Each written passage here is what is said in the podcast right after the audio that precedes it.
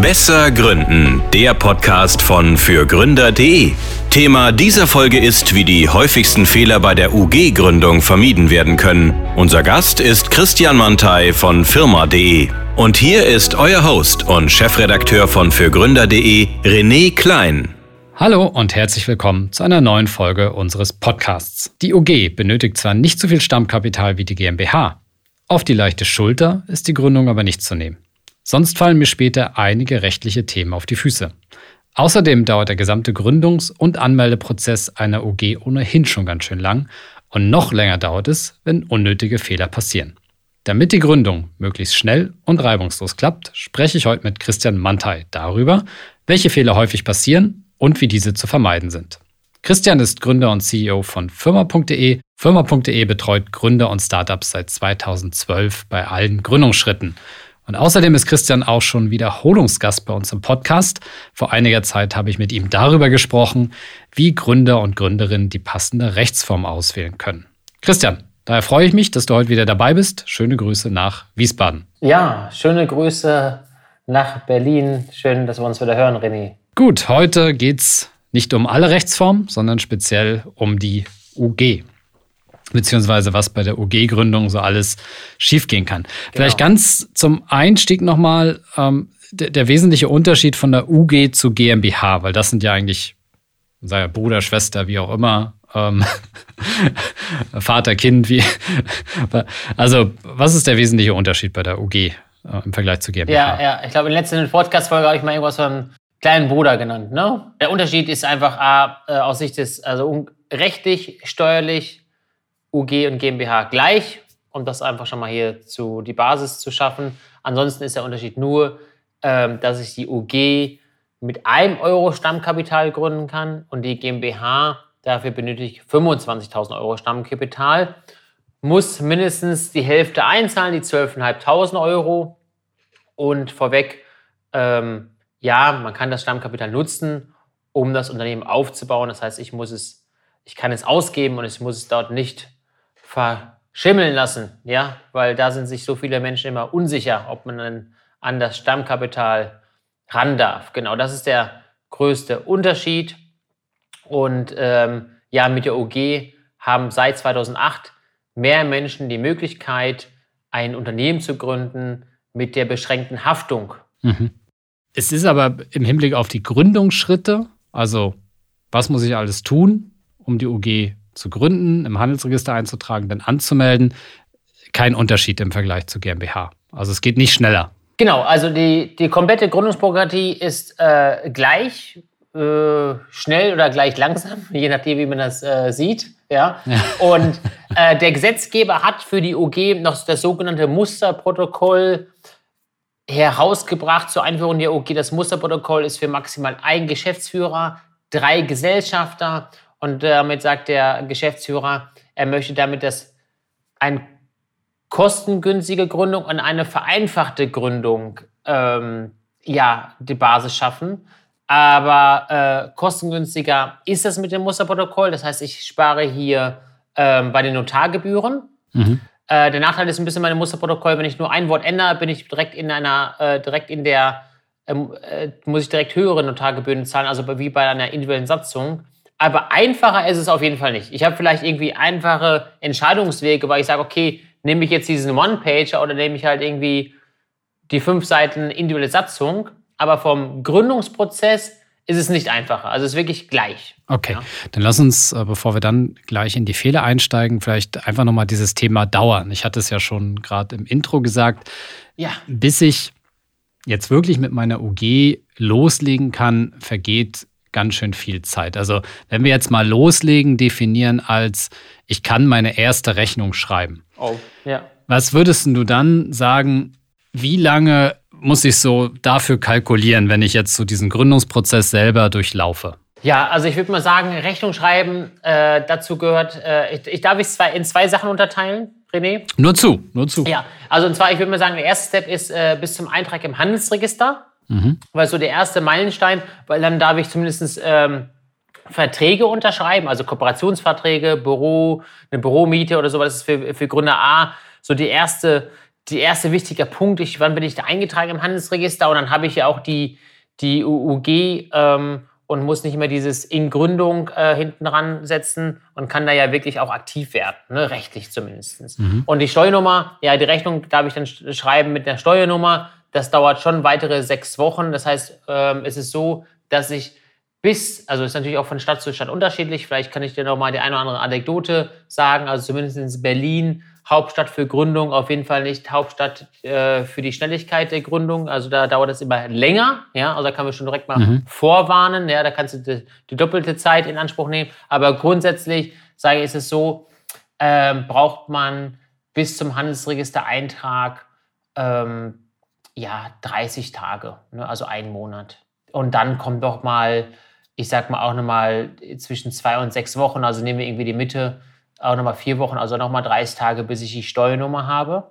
Mhm. Und dann ist es aber auch so, dass ich dort auch alles, darf ich da keine Fehler machen darf. Und da kommen wir gleich dazu. Ja. Ansonsten verzögert sich das alles. Ähm, also von daher bin ich wirklich bei Steuernummer Rechnung schreiben zwei Monate. Bin ich schon bei zwei Monaten. Ne?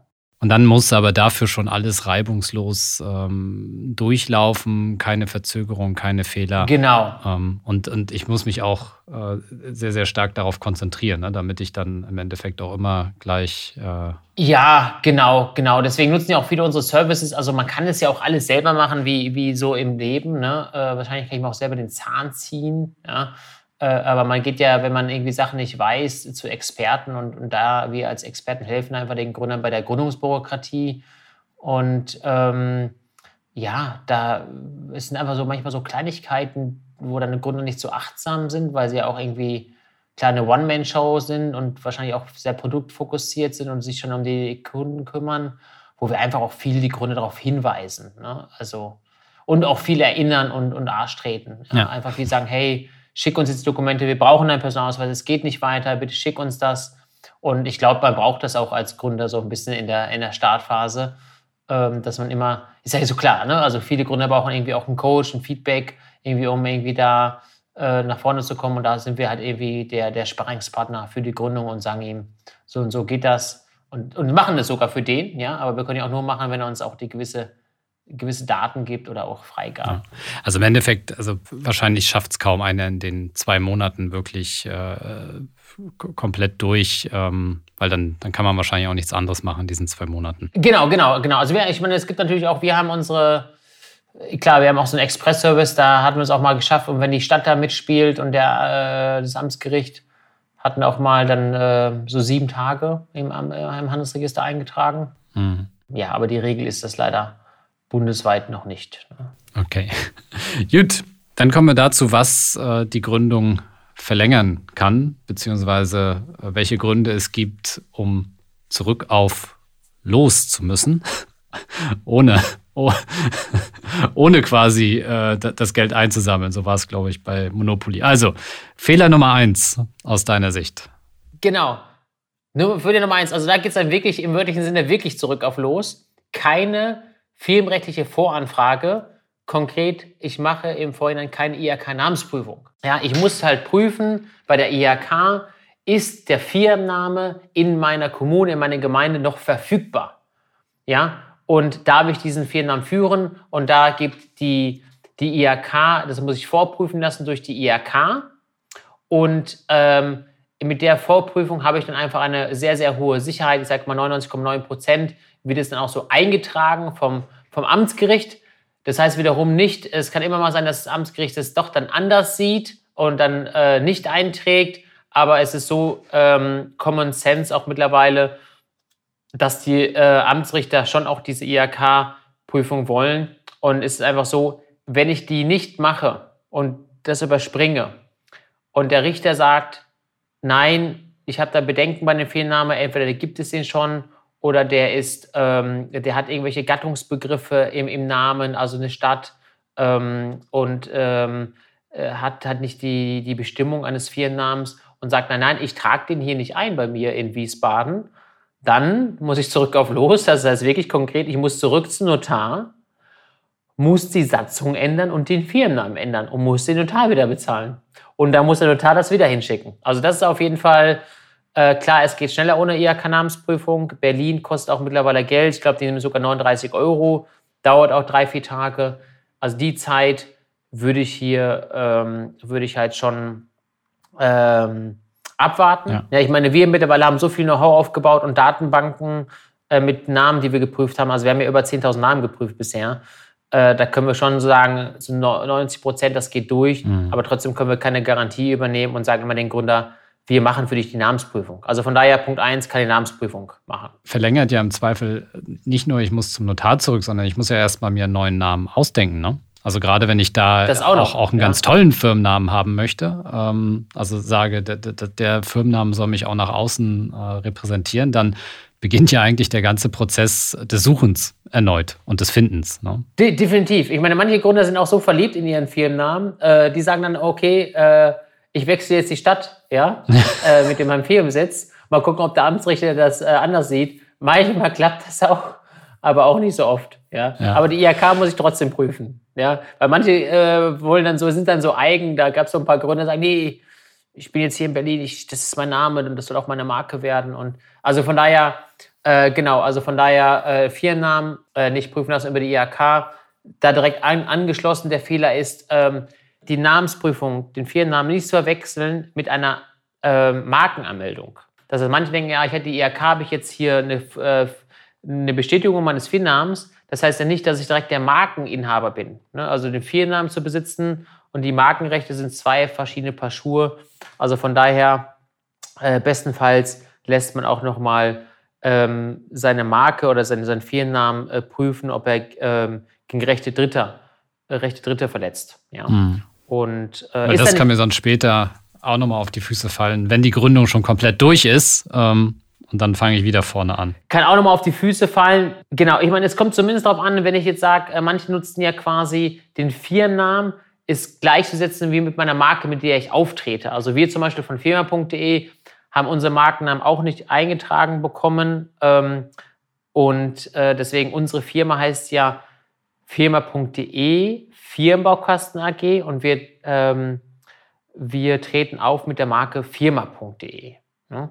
So, und ich kann ja auch als, als Firma auch mehrere Marken haben. Also wir sind auch Markenbesitzer von ug.de. Ne? Und, ähm, und äh, also von daher ist das nicht ganz mhm. so schlimm, wenn man äh, das jetzt nicht hat, weil man kann ja auch sagen, okay, ich habe den Firmennamen eingetragen, ich, ich, ähm, ich, meine Marke soll irgendwie anders heißen. Ja? Ähm, also von daher kann man das auch nochmal, ähm, in dem Sinne ist es nicht so ganz so ein großer Fehler, aber auch nochmal der Vollständigkeit halber hier, weil es so sensibel ist, ähm, die Marke muss man trotzdem anmelden und da ist dort das DPMA, das Deutsche Marken- und Patentamt in, in München für zuständig. Okay. Dann kommen wir zum zweiten Fehler, der passiert. Ja, zweiter Fehler. Äh, Gerade bleiben wir mal bei der Chronologie nach, dem, nach einer IHK-Namensprüfung ja, kann ich meinen Notartermin machen? Beim Notartermin äh, oder vor dem Notartermin muss ich dann entscheiden, nutze ich das Musterprotokoll, von dem ich gerade mal gesprochen habe. Das heißt, maximal für einen Geschäftsführer, drei Gesellschafter, ist ein Lückentext. Ich kann keine individuellen Bestimmungen, ähm, keine individuellen Klauseln äh, dort einbauen. Also das heißt, spare ich hier als Gründer und sage, hey, ich möchte hier die, die 200 Euro Notargebühren nur zahlen. Oder ähm, oder gehe ich doch zu einer individuellen Satzung, wo mich dann die Notargebühren 900 Euro kosten mit Mehrwertsteuer? Und da sind gerade natürlich bei Teamgründung vor allem ist dann der Fehler, sagen, oh, ein Teammitglied, äh, ich sag mal, wenn man drei, vier Gründer ist, äh, wenn man ein Team hat mit drei, vier Gründern, dann ist es schon so, also die Wahrscheinlichkeit ist sehr hoch, dass einer von Bord geht. Und wenn dann man sich nicht schon bei der Gründung Gedanken gemacht hat, was passiert denn, wenn ein Gründer aussteigt, weil er nicht mehr kann, hat die Energie nicht mehr, äh, kann sich das Gründergehalt nicht leisten, wird irgendwie äh, äh, äh, krank, was auch immer. Es gibt ja so viele persönliche Gründe und es ist einfach so, in der Regel ist es ja so, dass dann die Anteile zurückgegeben werden, äh, gerade zumindest im Startup-Umfeld, damit man natürlich an einen dritten oder der, der Gründer, der dann ausgefallen ist, dort einen neuen äh, Gründer äh, einsetzen kann. Naja, aber wenn man sich über diese Fragen, also diese Ausstiegsklauseln oder auch beim Streit, wenn das ja auch oft so, der eine möchte in die Strategie, in die Richtung laufen mit der Strategie, der andere in die und dann knallen die zusammen. Und wenn man dort keine Ausstiegsklauseln deklariert hat und dann auch keine Wettbewerbsklauseln, dann hat man schon ein Problem. Das ist dann ein Fehler. Und dort, von daher würde ich empfehlen, gerade für Teamgründung, bitte macht euch Gedanken über eine individuelle Satzung mit den entsprechenden Bestimmungen, die äh, Sinn machen bei einer Teamgründung. Und äh, als Solo-Selbstständiger reicht ein Musterprotokoll. Ich glaube auch, damit mir nichts zu bestimmen. Also von daher, das ist auf jeden Fall so der, der zweite Fehler in dem, im Prozess. Ja, also nicht vorne unbedingt bei den, bei den Kosten sparen, nur weil die Gründung dann ein Tick günstiger ist. Äh, die nicht getroffenen Regeln sind später viel teurer. Das können wir da, glaube ich, festhalten. Viel teurer und vor allem äh, schlaflose Nächte, ja. Äh, weil wenn ich weiß, ich meine, es kommt ja irgendwann mal zu Diskussionen und zu Streit und was auch immer, oder ist ja auch konstruktiv, kann ja sowas sein und es kann ja auch befruchten sein, aber manchmal auch nicht, ja. Und äh, ja, dann hat man schon schlechte äh, Nächte, wenn man sagt, okay, was ist das Szenario, wenn wir uns hier austauschen? Was ist, wenn man sich jetzt nicht hier einigt? Ne? Und wenn ich kann doch jetzt da ruhig schlafen. Wenn ich jetzt ganz genau weiß, wenn einer geht, dann findet das und das statt und das ist rechtlich geregelt, da hat man doch ein ganz klares äh, Ausstiegsszenario. Mhm. Also von daher nur zu empfehlen und ich sage auch mal bei, bei, wenn man drei Gründer sind, ne, so eine individuelle Satzung kostet natürlich noch ein bisschen mehr An Anwaltsberatung, aber das sind ja die Kosten auch wieder durch drei. Ne? Also es zahlt ja nicht wieder nur einer, die können sich ja jetzt zu dritt teilen. Dann legt ja jeder 250 Euro in den Topf und habt dann eine professionelle Satzung. Naja, das ist auch ein, ein großer Fehler. Und ja. wenn ich den Punkt dann habe, das heißt, ich habe jetzt mal eine IHK-Namensprüfung, lassen wir jetzt mal die Marke weg, weil das nicht zum klassischen Gründungsprozess gehört. Ich habe meine IHK-Namensprüfung erledigt, habe jetzt mich für eine Satzung entschieden äh, und habe dann den, Not, den Notartermin. So. Und ab Notartermin bin ich ja quasi in so einer Vollgründungsphase und dann habe ich ja immer die beiden Buchstaben I.G. Das heißt in Gründung. Mhm. Und dort ist auch äh, ein, ein, Fehler, der wird nicht so häufig gemacht, zumindest bei unseren Kunden nicht, weil wir da extrem vorwarnen ja, und äh, denen mehrere E-Mails schicken und das nicht erlaubt ist. Aber für jede Verträge, äh, für jeden kaufmännischen Vertrag, den ich vor Eintrag im Handelsregister unterschreibe, hafte ich halt persönlich, dauerhaft. Ja? Also von daher keine Verträge unterschreiben vor, der, vor dem Eintrag im Handelsregister. So lange bitte warten. Also solange ich diesen Status in Gründung habe, den ich im Übrigen auch nach außen hin, äh, wenn ich denn jetzt schon eine Website oder irgendwie sowas habe, ähm, auch unbedingt führen muss, ähm, weil wenn ich das wiederum nicht tue, dann, dann äh, habe ich schon wieder ein Abmahnrisiko. Ähm, genau. Auf jeden Fall, solange ich diesen Status habe, hafte ich persönlich. Insofern sollte ich mir überlegen, welche Verträge ich abschließe. Und du hast es gesagt, am einfachsten ist einfach keinen Vertrag abzuschließen, einfach noch ein bisschen zu warten. Ja. Und wenn es unbedingt sein muss, dann sollte ich mir zumindest bewusst sein, was ich da in dem Moment tue. Genau. Ähm, dann ist es ja auch okay. Äh, viele haben aber vielleicht, oh, jetzt ich habe doch eine UG, ist ja super. Ähm, aber solange sie halt noch in Gründung ist, haften die äh, Gesellschafter persönlich. Genau, genau. Was in dem Kontext auch immer ähm, falsch gemacht wird, ist, dass man das Stammkapital muss man ja entscheiden bei der Erstellung der Satzung. Mhm. Ne, da entscheide ich ja, wer ist Geschäftsführer, wer ist Gesellschafter, was sind die Klauseln im Team und wie viel Stammkapital zahle ich da ein. Und gerade bei der OG-Gründung, da nehmen äh, oft die Leute diese 1 Euro GmbH zu wörtlich oder 1 Euro, ja doch 1 Euro GmbH zu wörtlich und wollen da wirklich mit 1 Euro Stammkapital gründen. Keine Ahnung, warum die das dann machen. Wir sagen auch nein, machen sie es nicht und manche wollen es dann trotzdem machen, weil ich habe dann natürlich direkt hier meine, äh, meine Rechnung vom Gewerbeamt, vom, vom Notar äh, die sind ja dann mehrere hundert Euro. Und ähm, da macht es ja gar keinen Sinn, jetzt mit einem Euro zu, zu gründen. Also von daher empfehlen wir den Kunden halt immer äh, bestenfalls 1000 Euro. Dann kann ich auch die ersten Rechnungen bezahlen und dann ist es auch, auch sauber. Und äh, ja, also von daher äh, nicht äh, mit einem Euro gründen. Sieht auch immer ein bisschen komisch aus. Ähm, das sieht man ja auch in den ganzen Bonitätsscoring-Verfahren, ob jetzt Kreditreform etc. Das wird ja an manchen Stellen schon dupliziert und auch sogar in der Satzung, die man auch wieder irgendwann mal veröffentlicht. Also hat irgendwie schon ein komisches Erscheinungsbild. Ne? Also ja. von daher nicht zu wörtlich nehmen. Ja. Also insofern auch da auf die ausreichende Kapitalausstattung achten. Sonst äh, habe ich halt diesen, ja, vielleicht ist manchmal nur ein technischer Zustand, äh, dass ich quasi insolvent bin, aber im Endeffekt, also faktisch bin ich das halt, wenn meine Rechnung äh, Wert des, des, des Eigenkapitals oder der, der Kapital, ähm, genau. Stammkapitals über, überschreiten.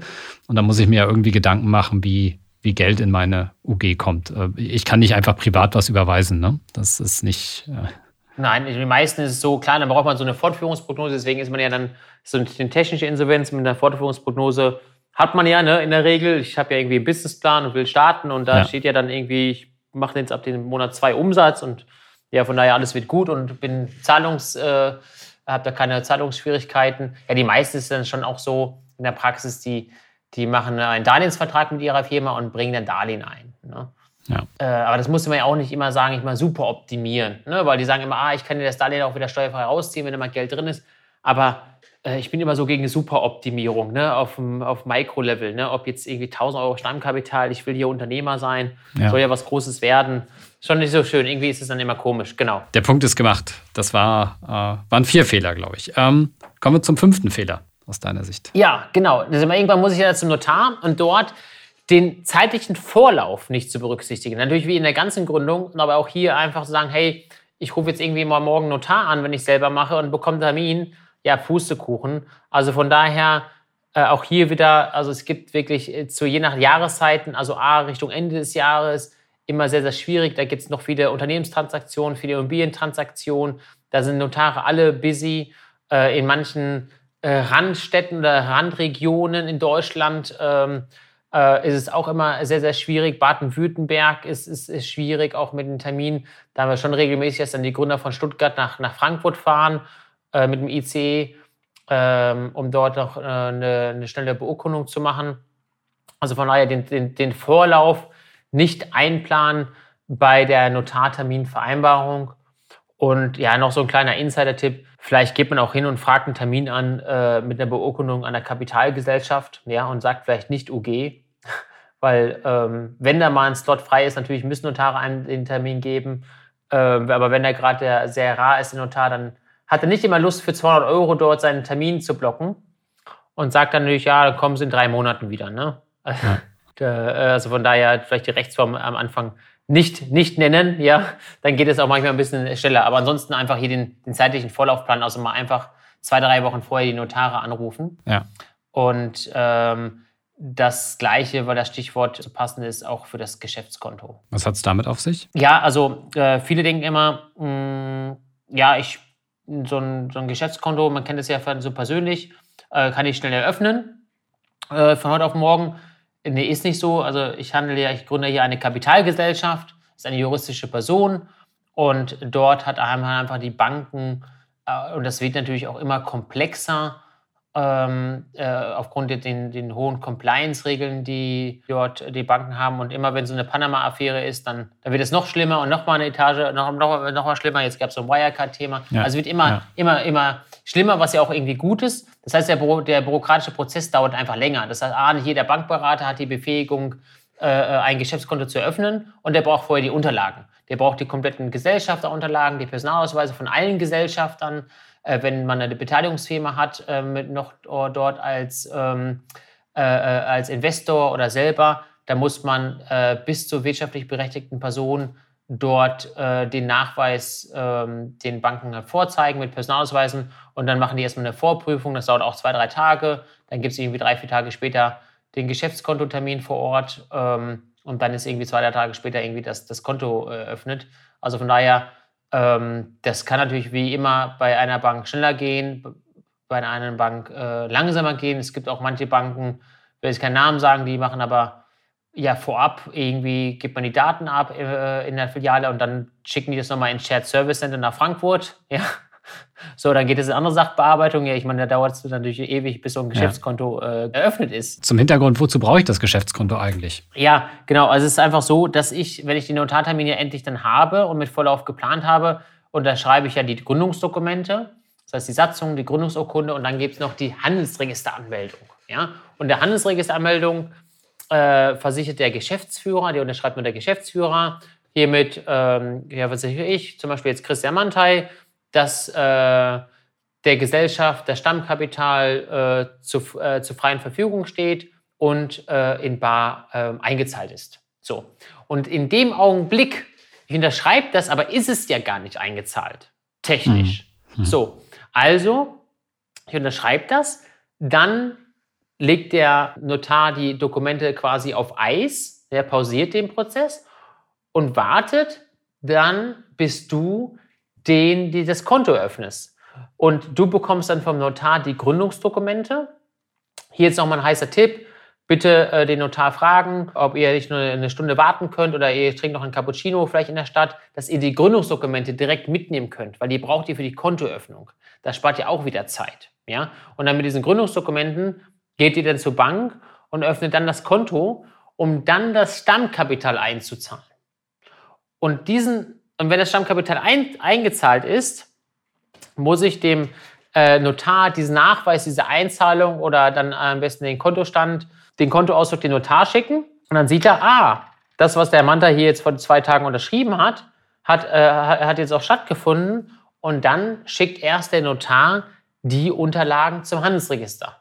Und erst, äh, und sag mal, bis dahin, bis zu diesem Prozess, kann man den Prozess durch Schnelligkeit, auch wir durch Service, durch ähm, dass der Gründer einfach das auf eine Priorität setzt, die Gründung beeinflussen. Ne? Ich kann beeinflussen, ich mache schnell eine IHK-Namensprüfung, ich kläre schnell die Satzsumme mit meinen Partnern, äh, ich kann beeinflussen, ich, ich, ich, im Vorlauf mache ich mhm. den Notartermin ähm, und kann auch beeinflussen, dass mein Bankberater vorbereitet ist. Ja? Und ich ihm einfach sage, hey, ich mache jetzt irgendwie in der dritten äh, Kalenderwoche eine Gründung, was brauchst du für Unterlagen und ihm die einfach alles schon mal schicke. Es hilft auch manchmal schon mal Personalausweise zu schicken. Es kann immer mal sein, dass auch ein Gesellschafter vielleicht nicht so eine gute Bonität hat. Dann wird das direkt abgelehnt. Und von daher hilft es auch manchmal schon mal eine Vorprüfung zu machen, auch mit den Entwürfen der Gründungsdokumente. Das machen wir auch ja, für unsere Kunden. Ähm, weil es ist ja schlimm, sie geben alles ab, man wartet dort und dann kommt als Ergebnis, nee, wir können für sie kein Konto öffnen. Ne? Also, also gibt es halt regelmäßig. Das ist dann auch mehr so, verschiedene Nationalitäten, verschiedene Gesellschafterkonstruktionen. Ich meine, wir haben ja auch viele äh, mit Beteiligungsgesellschaften aus verschiedensten Ländern. Da sagen aber die Banken, ist mir jetzt hier alles irgendwie zu komplex und äh, mache ich jetzt nicht. Ja, so. Äh, äh nicht für 10 Euro im Monat. Ja.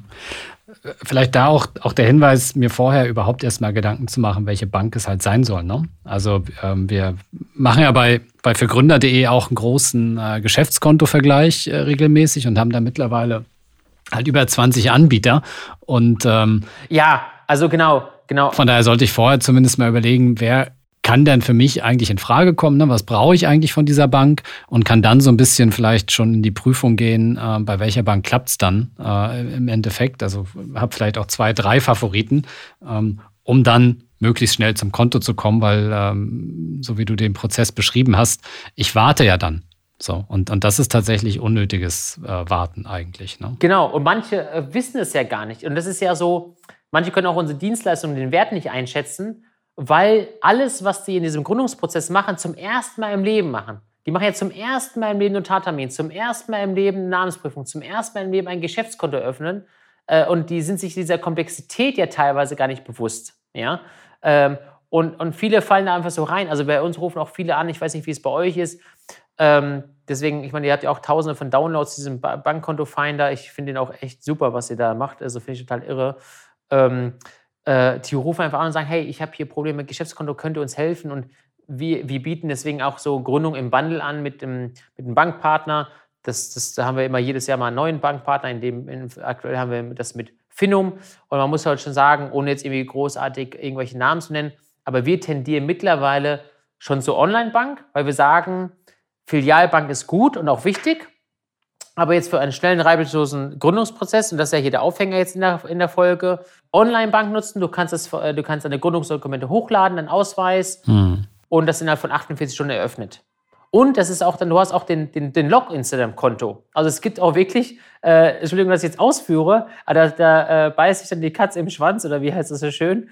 Ich eröffne ein Konto, habe die IBAN, überweise das Geld. Jetzt ist es so, der Überweisungsbeleg, naja, manch, viele nehmen den an, aber eigentlich so gesehen, eine Überweisung kann ja auch nicht immer durchgehen, muss man so sagen. Ne? Mhm. So, mhm. also eigentlich brauche ich den Kontoauszug. Aber jetzt habe ich ja die Login-Daten nicht von dem Konto. Das heißt, wenn eine klassische Filialbank schickt mir ja erstmal den PIN zu, dann mit dem TAN zu, und da habe ich schon die verrücktesten Sachen erlebt. Ja? Äh, äh, äh also da, ich komme ja dann gar nicht an den Kontoauszug ran. Ja? Also von daher haben wir es eigentlich immer so mit Filialbanken, als wir diesen Service noch äh, sehr oft gemacht haben, werden den Banken immer die Daten vorher geschickt. Ja, und das wäre auch der Tipp, Daten vorher schicken, vormittags den Termin machen. und dann, bei der OG geht das noch, bei einer GmbH wird es schwieriger, dem Berater fragen, hey, ist Ihre Kasse eröffnet? Ich möchte das Stammkapital direkt vor Ort. Dem Berater fragen, hey, ist Ihre Kasse eröffnet? Ich möchte das Stammkapital direkt vor Ort einzahlen. Und habe dann natürlich auch einen Einzahlungsblick unterschrieben von einem Bankberater. Und das ist natürlich die Ideal, äh, die, der Idealweg, der Königsweg. Mhm. Ja, äh, ich gehe mit diesen beurkundeten Unterlagen, sage dem Notar, ich trinke Cappuccino, ne, nehme mir die diese physischen Papierdokumente und gehe dann rüber zur Filialbank.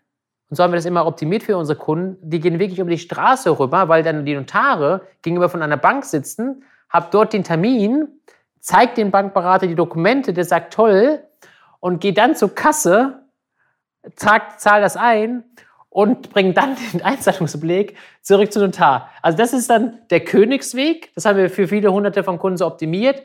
Aber wie man schon hört, ist das eine Koordination. Ja. Und das fällt natürlich weg mit den Online-Banken. Also von daher ja. ähm, sagen wir, Online-Bank machen und danach Filialbank. Wenn du eingetragen bist im Handelsregister, dann ist alles wieder einfacher. Danach kannst du es immer noch machen. Ja? Also der Trend geht eh zum Zweitkonto, ne? sagen wir immer. Auf jeden Fall. Schon allein, um äh, mögliche Strafzinsen zu vermeiden. Und ähm, ja, genau. Wobei das, das Thema Einzahlung, gut, du hast gesagt, bei der OG geht's, bei der GmbH ähm, würde ich dann immer schauen, also je nachdem, wie viel jeder einzahlt, aber Geldwäschegesetz, also du kannst ja dann auch, wenn du mit einem entsprechend großen Geldbetrag kommst, um deine 15.000 Euro vielleicht äh, Stammkapital einzuzahlen. Genau. Dann brauchst du erst mal wieder einen Nachweis, ne? Genau, gehört jetzt hier nicht. Ähm, genau, genau. Ich meine, das gilt ja jetzt für jeden Bürger hier in Deutschland. Äh, wann kam das Gesetz raus? Ich glaube mal vor acht Wochen oder zwölf Wochen, dass man alle Einzahlungen über 10.000 nachweisen muss, wo das Geld herkommt. Also hatte ich jetzt Was, noch nicht gemacht genau. die letzten äh, äh, Wochen. Ja, hatte noch nicht den Fall. Keine Ahnung, wie so ein Nachweis aussieht. Von wegen, ja, aus meinem Kopfkissen. Ja. Also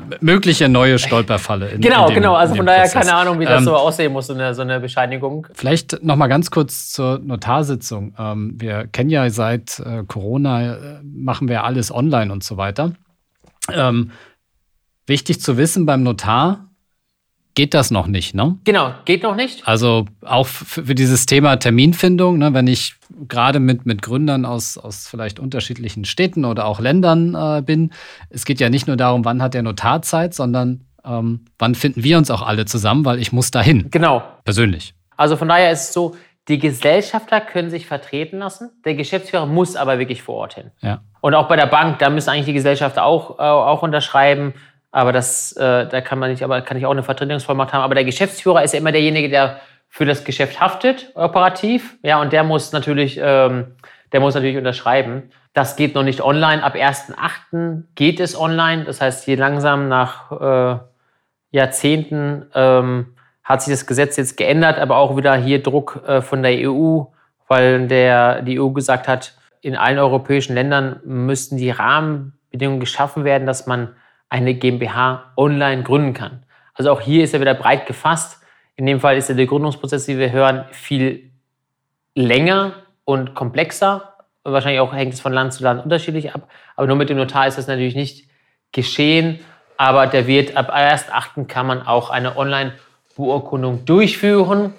Genau, also von daher, das hilft dann zumindest. Ich bin gespannt, bei wie vielen Notaren das tatsächlich funktioniert. Ähm, weil es ist ja ein Software-Thema, ne? Also über Zoom wird das wahrscheinlich nicht funktionieren. Ja, definitiv. Sind wir mal gespannt. Ist ein Software-Thema? Nee, das macht die Notarkammer, da finden die ersten Schulungen statt. So gesehen quasi wird es aber vielleicht gar nicht so der große Wurf sein, weil die beschränken das leider sehr. Ja. Das heißt, ich kann den Notar, hm. ähm, ich bin beschränkt, den auszuwählen, ich entweder nur am, am Wohnsitz ja, des äh, vertretungsberechtigten Vertreters oder am Sitz der Gesellschaft. Also, wenn ich jetzt, also von daher, jetzt in Berlin macht das vielleicht irgendwie Sinn, nicht, nicht quer durch die Stadt zu gehen. Wenn ich mir jetzt hier Wiesbaden anschaue, ich habe jetzt hier meinen persönlichen Wohnsitz und auch den Firmensitz, ja, dann gehe ich jetzt hier einmal äh, schräg über den Marktplatz zehn Minuten und gehe zum Notar und, und fertig. Ne? Dann hast du der Vorteil dieser Online-Gründung ist dann gar nicht mehr so hoch gegeben. Das gilt dann, ich brauche dann wieder den Personal, den, diesen EU-Ausweis dort, diesen digitalen naja, schauen wir mal. Aber es ist auf jeden Fall erster Schritt in die Richtung. Man muss schon sagen, dass dieser Fintech-Trend, die letzten, ja, ist es schon ein Jahrzehnt fast, auf jeden Fall letzten paar Jahre, den Gründungsprozess ähm, auf jeden Fall beschleunigt haben. Ja, also ähm, genau. Nehmen wir, nehmen wir mit, ähm, gerade für Notartermin, gerade für Eröffnung des Geschäftskontos wirklich gut planen, weil da kann einfach viel Zeit verstreichen. Dieser Podcast wird präsentiert von der KfW Bankengruppe.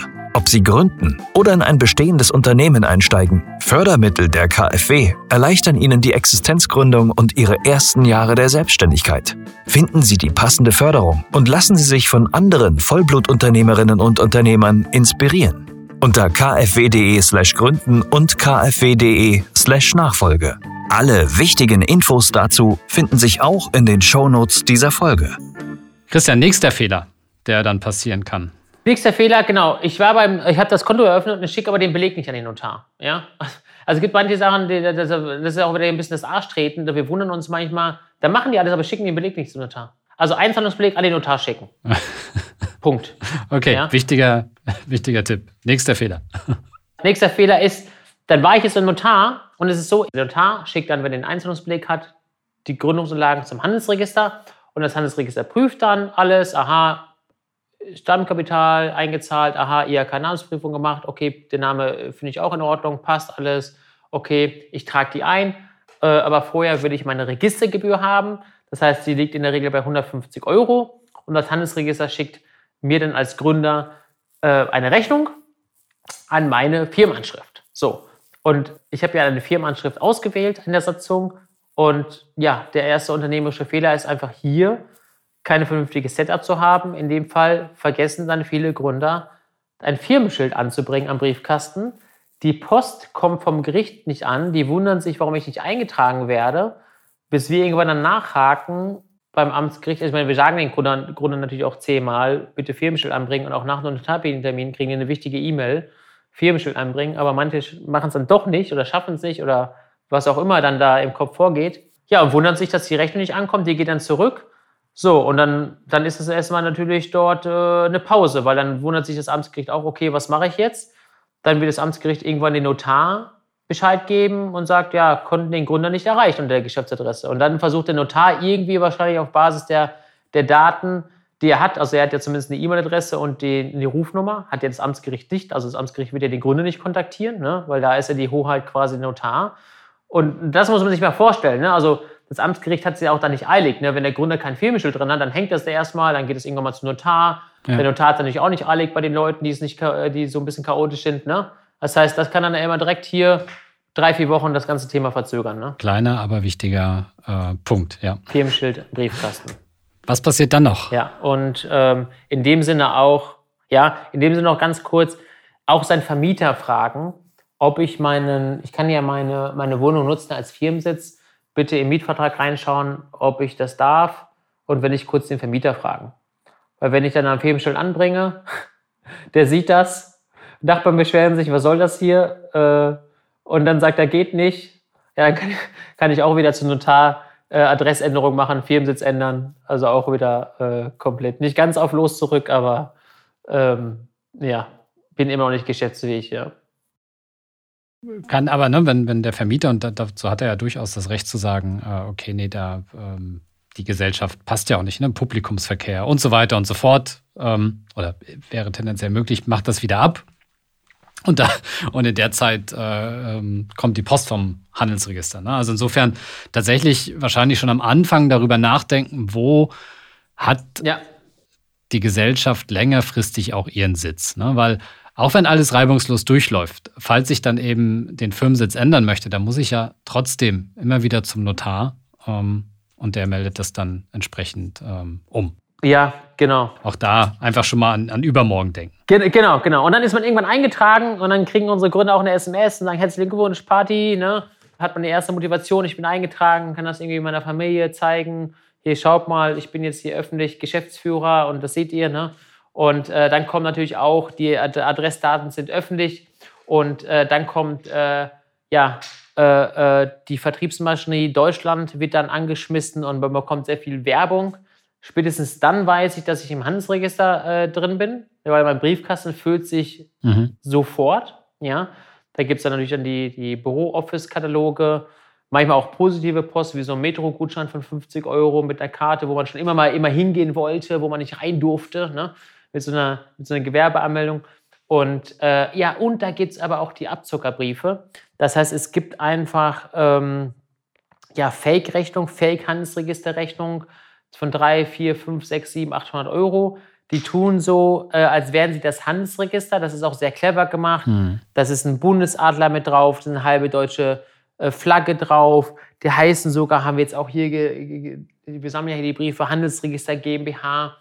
Und ähm, es ist einfach so, die Leute haben dann irgendwie Angst oder irgendwie vor Behördenpost und überweisen das dann einfach. So.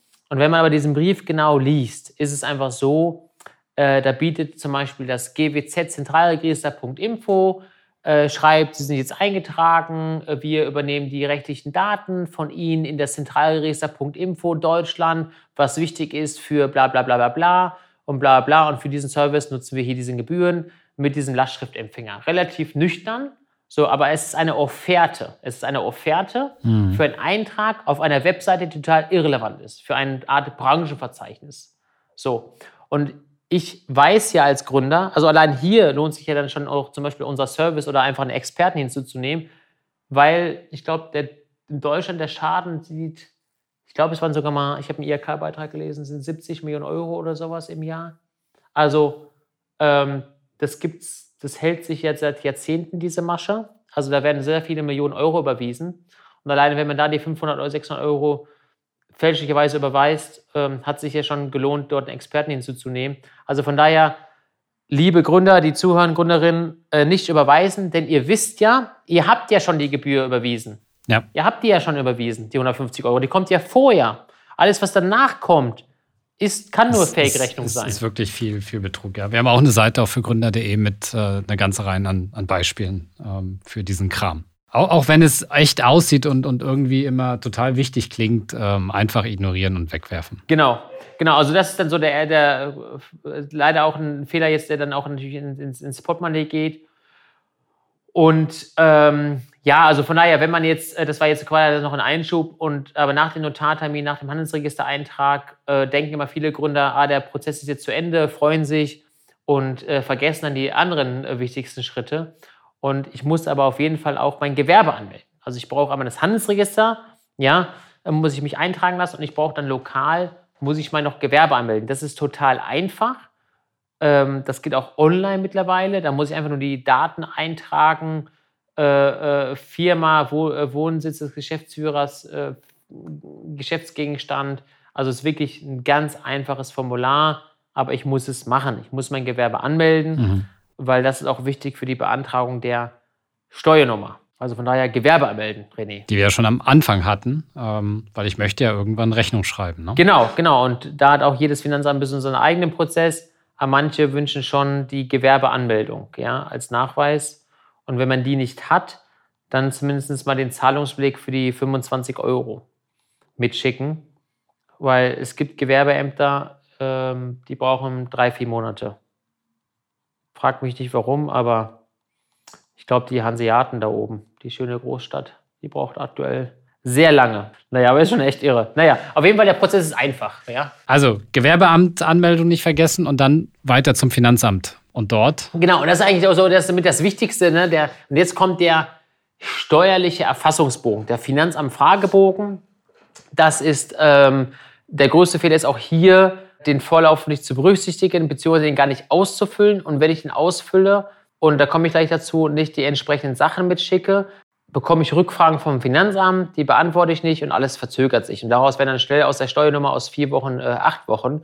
Und es ist einfach so, ähm, den Fehler, also A, ich muss äh, über elster.de hier den steuerlichen Erfassungsbogen für Kapitalgesellschaften ausfüllen und dort, das ist einfach eine, einer für mich der größten Bürokratiemonster äh, in Deutschland, die ich bisher äh, kennenlernen durfte ähm, als, als Bürger dieses, dieses tollen Landes. Weil das hat nämlich, äh, und das wird von Jahr zu Jahr komplexer. Und ich frage mich eigentlich immer, was machen die denn mit diesen Daten? Ja?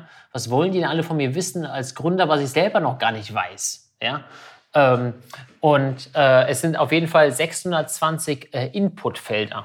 Und leider wird der steuerliche Erfassungsbogen ähm, für die Firmengründung genauso genutzt wie ja, Organschaften oder Konzernverschmelzung oder was wir auch im ersten Podcast hatten, äh, Sachgründung. Ne, wenn ich jetzt meine GBR oder Einzelunternehmen dort einbringe. Also wirklich, ich verstehe das gar nicht, warum das nicht wenigstens mal in, irgendwie in drei Teile gepackt wird. Ne? Weil es gibt ja verschiedene Gründe, warum ich eine, oder Arten, warum ich eine Kapitalgesellschaft gründe. Ne? Von so einem Konzern oder über, naja, würde ich mich jetzt nur wiederholen. Und äh, auf jeden Fall gibt es da jetzt immer, um die wichtigsten Felder auszufüllen, ähm, das, je nachdem, wie komplex die, also wenn ich jetzt im E-Commerce als Online-Shop bin, würde ich auf jeden Fall einen Steuerberater nehmen, auf jeden Fall, weil das ganze One-Stop-Shop-Verfahren, Umsatzsteuerverfahren ist super komplex, äh, wo ich äh, meine Produkte hinliefere. Also äh, ohne, wenn ich kein E-Commerce bin, schaffe ich es auch alleine. Zumindest haben wir eine sehr gute Anleitung und füllen auch den, den Bogen für unsere Kunden vorab aus. Aber auf jeden Fall gibt es dort das Feld 182 und dort muss ich wählen zwischen der Soll- und Ist-Versteuerung. Ja? Und ähm, die Ist-Versteuerung kann ich beantragen für bis zu einem Umsatz von 600.000 Euro. Und was heißt das? Äh, wo ist der Unterschied? Ähm, ich muss ja jetzt ganz einfach gesagt ähm, ähm Umsatzsteuer abführen, jeden Monat, immer zum 10. des Monats. Und ich schreibe jetzt eine Rechnung, äh, ich schreibe jetzt Rechnung für 10.000 Euro im Januar, muss dann zum 10. Februar ja bei 10.000 Euro Umsatz habe ich ja dann ähm, 19% Mehrwertsteuer für ein, also zumindest in meine Rechnung gestellt. Also das wären dann Pi mal, also sind ja dann nach Adam Riese mhm. 1900 Euro. So, und diese 1900 Euro muss ich ja dann an das Finanzamt abführen, wenn ich jetzt keine Kosten dagegen setzen kann. So, äh, vereinfacht gesagt. So, jetzt am, im Februar mache ich wieder 10.000 Euro Umsatz und führe die am 10. Äh, März ab. So. Und ich muss sie auch abführen, auch wenn meine Kunden das Geld noch nicht bezahlt haben. Das heißt, ich gehe wie eine Bank in Vorleistung für diese Mehrwertsteuer und muss das Geld an die Banken zahlen. Und ähm, ich meine, man kämpft ja um jeden Euro in der Gründungsphase und dann muss ich es einfach mal auf die Zunge zergehen lassen. Ich zahle einfach die Mehrwertsteuer an das Finanzamt, wo ich noch gar nicht habe. Und dafür gibt es halt fair, fairerweise ähm, die Ist-Versteuerung. Und die besagt halt, ich muss erst die Umsatzsteuer abführen, wenn ich die auch vereinnahmt habe auf meinem Konto. Also nicht nur, wenn ich die in Rechnung gestellt habe, sondern auch, wenn ich das Geld auf dem Konto habe. So. Und ähm, 600.000 Euro klingt vielleicht jetzt eine große, hohe Grenze. Aber ich meine, äh, wenn man mal 100.000 Euro offene Forderung hat, dann sind das mal schnell 19, 19 Prozent. Das sind 19.000 Euro netto Cash, die man in Vollleistung gibt. Und jetzt kann sich ja jeder sel selber ausrechnen in seinem Geschäftsmodell, wie viel Cash also netto Cash ich benötige, also wie viel Umsatz benötige ich, um netto, netto Cash 19.000 Euro zu, rauszuhaben, übrig zu haben, übrig zu haben. Ne? Weil in der Regel, wenn ich so viel Umsatz mache, habe ich auch irgendwie Personalkosten, Werbekosten etc. Ja? Also von daher, lange Rede, kurzer Sinn, mhm. Feld ja, 182 ankreuzen, denn dort wird die Ist-Versteuerung beantragt. Das muss man proaktiv machen. Der zweite Fehler ist, wenn ich als Kleinunternehmer auftreten möchte, ob ich jetzt ein Nebengewerbe äh, äh, durchführe oder als Einzelunternehmer sage, okay, ich erwarte nicht viel Umsatz, ich habe die, die Wahl als Kleinunternehmer keine Umsatzsteuer abzuführen. Das heißt, ich nehme nicht teil an diesem Umsatzsteuerkreislauf. Das hat den Vorteil, ich muss dem Endkunden, zumindest gerade mal so, das machen manche Shopbetreiber, ich muss dem Endkunden keine 19% Mehrwertsteuer in Rechnung stellen. Also ist eigentlich für den Endkunden ja günstiger das Produkt. Im Unternehmensbereich ist ja die 19% Mehrwertsteuer wie so ein durchlaufender Posten. Aber jetzt gerade, wenn ich B2C-Bereich tätig bin, hat es den Vorteil, ich muss die 19% nicht abführen. Auf der anderen Seite muss ich auch gucken, wenn ich jetzt Sachen einkaufe und habe viele Dienstleister, Lieferanten, die, je nachdem, wo, wo ich einkaufe, in welchem Land, äh, die mir auch 19% in Rechnung stellen, ich das nicht vereinnahme, äh, kann ich das auch nicht mit absetzen oder einfach nicht gegeneinander aufrechnen. Aber was ich hier konkret sagen möchte, ist, manche Unternehmer ist es so, die verwechseln das Kästchen. Die sagen, okay, ähm, ich möchte nach der Kleinunternehmerregelung ähm, ein Unternehmen führen, muss nicht die 19% Mehrwertsteuer abführen und dann muss dann habe dann auch immer, ich muss dann immer auch einen Satz auf die Rechnung schreiben. Ne? Nach Paragraph 19 Umsatzsteuergesetz vereinnahme ich nach Kleinunternehmer, muss keine 19% Mehrwertsteuer in Rechnung stellen. Und wenn die das falsche Kreuzchen anklicken, äh, in dem Fall ist es 174, dann kommen die nicht zurück. Die müssen fünf Jahre warten, weil wenn die auswählen sagen, okay, die machen das Kreuz, wo die sagen, okay, ich muss doch mal Mehrwertsteuer vereinnahmen, dann geht vielleicht deren Kalkulation nicht auf oder die haben höhere Buchführungspflichten, mehr Buchhaltung etc. Aber die kommen nicht wieder zurück. Die müssen fünf Jahre warten. Ist total unglaublich. Ich hatte mal wirklich eine verzweifelte Amazon-Händlerin, hm. die war da nicht so gut in Deutsch. Wir haben, wir haben ja auch viele Experts in, in, in Berlin, ne, englischsprachig. Der Elsterbogen ist auch nicht auf Englisch. Ja, ich finde es eine Katastrophe und da kommt man dann nicht mehr raus. Also von daher, ich meine, wir wollen ja keine Steuerberatung machen. Die Sensibilisierung, der Punkt 173 und 174 ist die Kleinunternehmerregelung. Dort das genau durchlesen, weil die ersten beiden Sätze, die sind fast gleich. Ich muss es auch mehrmals immer durchlesen. Ja? Ähm, also fast gleich. Also von daher äh, vielleicht mal das zum Thema äh, Finanzanfragebogen. Und es ist einfach so, beim Finanzanfragebogen, ich muss es online ausfüllen. Und jetzt gibt es hier einen sogenannten Medienbruch. Ich muss aber per Post noch dem Finanzamt etwas schicken. Also frag nicht, wie dieser Prozess zusammengeht. Dann beim Sachbearbeiter finde ich total komplex, da irgendwie online einen Fragebogen zu bekommen. Dann rechts auf meinen Tisch zu gucken, ah, sind die, sind die Postunterlagen da? Nein. Und dann lege ich mir das auf Wiedervorlage. Ja. Also ich, ich frage mich, wie der, der arme Sachbearbeiter, wie das zusammenbekommt. Aber auf jeden Fall ähm, bitte mindestens ähm, den, den Einzahlungsblick mitschicken, den Mietvertrag mitschicken, den Geschäftsführervertrag mitschicken und die Gewerbeanmeldung. Ähm, weil das sind so, das ist auch von Stadt zu Stadt unterschiedlich, aber aus unseren Erfahrungen, aus über, von 10, über 10.000 Firmengründungen, hat sich es so ein bisschen durchgezogen, dass die meisten Finanzämter ähm, proaktiv anfragen. Ja? Die wollen noch mehr Daten haben, also muss ich auch sagen, fast alle Daten schicken, kriegen die Gründer gar nicht hinzuschicken. Aber wenn man diese vier Daten mitschickt, dann, dann, dann, dann vermeidet man hier äh, Rückfragen vom Finanzamt und dann können die halt diesen ja, Sachverhalt, den, also ihre Büroakte, ja, dem Unternehmer die Steuernummer zu geben, abschließen. Und, ja, und die Öffnungsbilanz muss noch mitgeschickt werden. Ja, es, es, es darf zwar nur laut, laut, Gesetz digital gemacht werden, aber es gibt gar keine Möglichkeit, das digital zu ermitteln. Ne? Also von daher, ich wiederhole nochmal, Elsterbogen ausfüllen und dann per Post hinschicken, Einzahlung Stammkapital, Geschäftsführervertrag, Mietvertrag ähm, und die Öffnungsbilanz. Ja. Ja. An äh, posteingang.finanzamt.de. Und dann geht das, wird es auch schneller mit der, mit der Steuernummer. Also, wichtiger Hinweis: äh, nicht nur den Fragebogen zur steuerlichen Erfassung online abschicken, sondern auch auf die Anlagen achten. Sonst ähm, geht es im Finanzamt nämlich auch nicht weiter und dann dauert es auch nochmal länger, bis wirklich die Steuernummer kommt. Genau. Und dann die UG eigentlich tatsächlich den, den operativen Geschäftsbetrieb aufnehmen kann. Ne? Weil, wie gesagt, ich kann dann Rechnung schreiben, beispielsweise.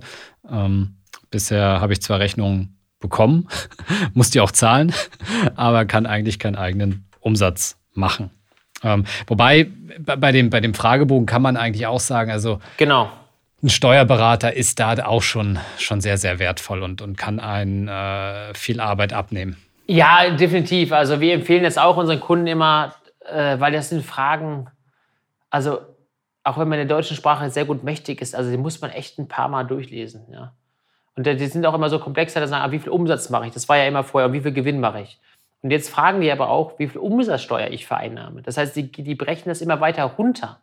Das heißt, ich muss jetzt aber selber rechnen, wie viel Umsatzsteuer ich denn vereinnahme. Also diese Fragen, die gehen jetzt so in, in, äh, äh ins Detail teilweise, dass es dann einfach schon unglaublich ist. Es war auch jetzt nicht so, dass es das, es gibt halt immer gefühlt jedes Jahr ein Update und dann kommt da, muggelt sich da eine Frage rein und wir machen das schon seit zehn Jahren.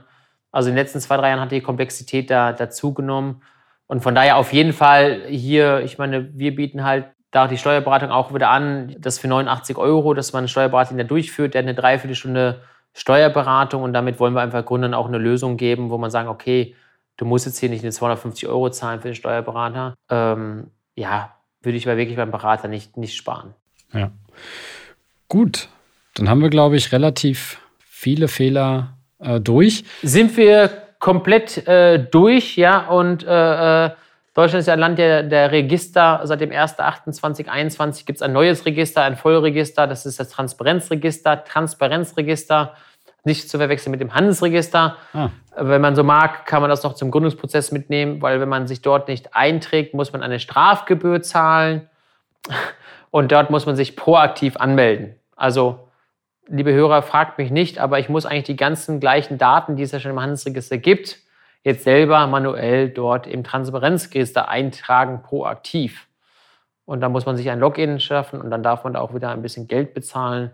Und dann hat man auch dort dann seine Daten. Gut, guter Hinweis, weil das tatsächlich relativ neu ist und ich glaube noch im Gründungsprozess an sich, äh, ne, also wenn du dir jetzt ein ein Buch wahrscheinlich kaufst, äh, Erscheinungsdatum äh, dieses oder auch, auch im letzten Jahr, da wird das vermutlich ähm, im Gründungsprozess noch nicht wirklich drinne stehen. Ähm, dass man da wirklich auch dann. Def definitiv. Ich glaube auch ein paar Themen vom, vom Elster-Fragebogen. Also immer, wenn ich so ein paar äh, YouTube-Videos mir anschaue, äh, weil wir da auch bald aktiv werden wollen, dann sehe ich dann schon, dass da schon auch teilweise ja, einfach ja. große Lücken sind in den, in den Videos. So, also auch das Transparenzregister dann ganz zum Schluss nicht vergessen. Ich meine, wir haben jetzt nicht Berufsgenossenschaftsanmeldung muss stattfinden, zum Arbeitsamt muss ich um die Betriebsnummer, aber da, da kann ich halt nicht so viel oder da sind jetzt die, die Konsequenzen oder nicht so, nicht so groß und vor allen Dingen ist es vielleicht auch schon bekannt. Transparenzregister ist halt jetzt wirklich nochmal was, was komplett Neues und ähm, droht eben auch eine Strafe. Genau, genau. Und das muss ich wirklich machen. Ich meine, solange ich keine Mitarbeiter einstelle, brauche ich ja die Betriebsnummer auch nicht. Und, und das geht zumindest in drei Klicks online. Also das ist wirklich das Einfachste überhaupt. Ja, das, das, ist, äh, das kriegt man dann auch mal hin. Berufsgenossenschaft mittlerweile auch. Ähm, Habe ich neulich auch mal nachgeschaut. Das war früher ja auch so ein, so ein Suchen, ähm, welche Berufsgenossenschaft für die zuständig ist. Aber mittlerweile gibt es auch eine zentrale äh, Registrierung für die Berufsgenossenschaft. Also auch da ähm, Fortschritt. Fortschritt. Anders als vielleicht beim Elster-Fragebogen. Ja, ja, genau. Also da, da muss auch noch was passieren, glaube ich, im Elster-Formular. Also wir versuchen auch eine eigene Lösung zu, zu machen. Also eigentlich kann man es jetzt alles runterdampfen mit so 20 Fragen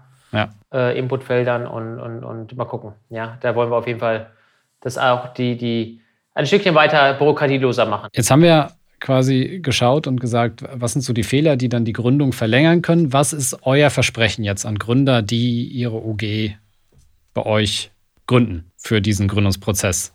Unser Versprechen ist natürlich, äh, dass es einfach und bürokratielos mit firmen.de geht und natürlich auch schneller, schnell und unkompliziert äh, betriebsfähig einfach bürokratielos gründen mit firma.de. Die bieten äh, zusätzlich eine persönliche Beratung bis zur erfolgreichen Firmengründung an. Und erfolgreiche Firmengründung ist auch wirklich hier bei uns, wirklich bis zum Transparenzregister sind wir hier euer Berater und setzen das alles für die Gründer mit um. Und ähm, ja, das ist, was wir über 10.000 Mal gemacht haben. Und jetzt habt ihr ja gemerkt, äh, man kann viele kleine auf Mikrolevel äh, Fehler machen, die dann große Auswirkungen haben. Und es wird einfach immer komplexer.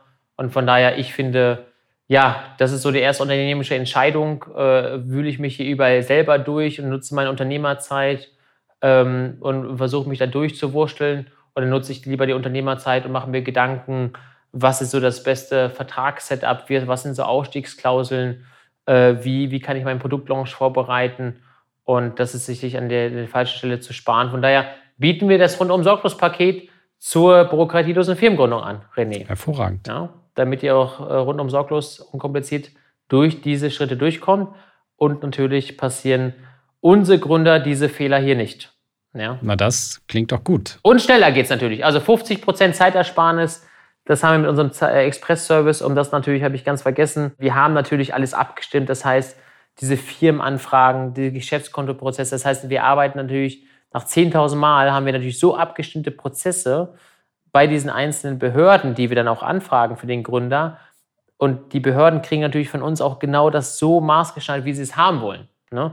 Also bei einer IHK-Anfrage, da schicken manche Gründer eine DIN A4-Seite, mhm. die wir auch manchmal bekommen als Geschäftszweck ähm, und Erklärung und wir dampfen das erstmal runter auf fünf Sätze. Mhm. So, und schicken dem äh, äh, Sachbearbeiter halt genau die fünf Bullet Points, die er haben will. Und schicken ihm halt keinen Gründerroman, was ich alles vorhabe und aus welchem Grund ich den Firmennamen. Das ist nur so eine Anekdote ne, aus der Praxis. Und von daher, ja, wir schaffen es da mit unseren Prozessen.